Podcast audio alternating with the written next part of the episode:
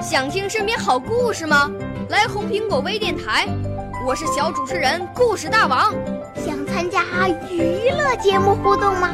来红苹果微电台，我是小主持人开心果。想来我们新闻现场吗？来红苹果微电台，我为你做直播报道。想有个机会脱口秀吗？来红苹果微电台，我带你在精彩栏目中互动开讲。我们的语言魅力在这里提升，我们的儿时梦想从这里起航。大家一起喜羊羊。少年儿童主持人，红苹果微电台。现在开始广播。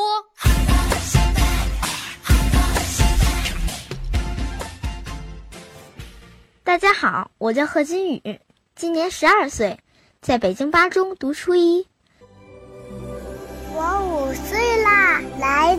从前。我六岁啦，来自陕西。我九岁，来自广东。我十二岁，来自北京。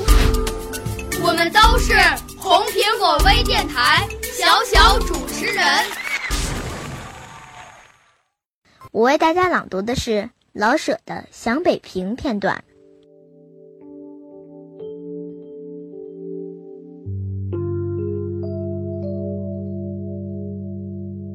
论说巴黎的布置已比伦敦、罗马匀调的多了，可比上北平还差点事儿。